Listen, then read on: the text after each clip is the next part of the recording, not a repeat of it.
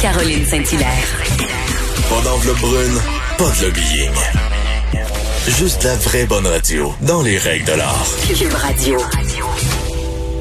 Alors, on a vu des images toute la fin de semaine, euh, les rues du Québec euh, complètement désertes entre 20h et 5h. On va revenir un peu sur ce qui s'est passé en fin de semaine avec le directeur général de l'Association des directeurs de police du Québec, Didier de Ramon. Bonjour, Monsieur de Ramon. Bonjour, Madame Saint-Hilaire. Alors, euh, dites-nous comment, selon vous, là, parce que vous avez assurément parlé avec des gens qui étaient sur le terrain en fin de semaine, comment vous évaluez la première fin de semaine de couvre-feu au Québec?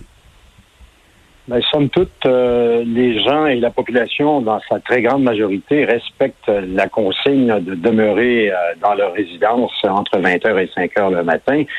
Et euh, il y a eu quelques interventions ici et là, mais tout s'est très bien déroulé pour la fin de semaine.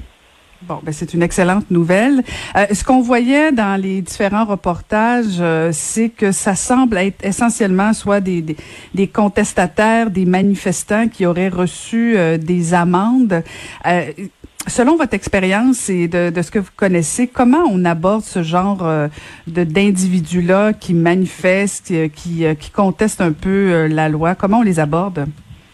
Ben, d'entrée de jeu, euh, la loi est ainsi faite, euh, le décret est ainsi rédigé que toute personne qui, se trouve à l'extérieur entre 20 heures et 5 heures de sa résidence est en infraction. Donc, euh, au niveau des pouvoirs que l'on va et les pouvoirs accessoires à cette loi, on a, on peut identifier les personnes pour leur remettre un constat d'infraction.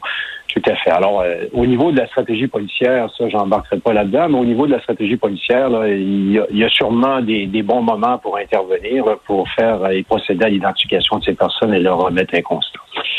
Euh, ceci étant dit, ils ont quand même le droit de manifester, mais euh, à l'extérieur de cette zone, à l'extérieur des heures de 20 heures à 5 heures. Donc, s'ils désirent manifester, ils ont toujours le loisir de le faire en plein jour.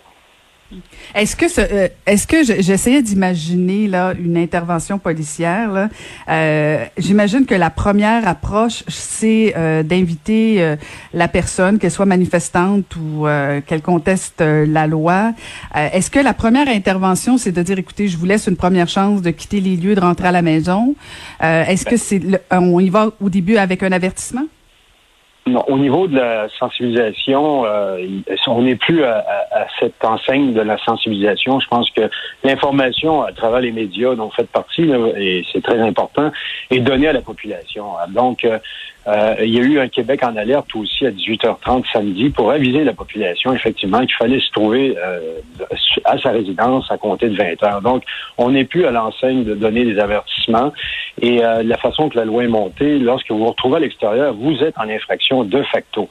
Donc, euh, les policiers euh, euh, vont intervenir, vont vérifier, du moins avoir une discussion avec les gens, à savoir si il y a, bénéficiez pas d'une des dix exceptions, vous n'êtes pas un travailleur essentiel, si vous n'allez pas à la pharmacie ou si vous n'êtes pas en service ou en aide à, une personne dans le besoin, etc., etc. Il y en a dix exceptions comme ça.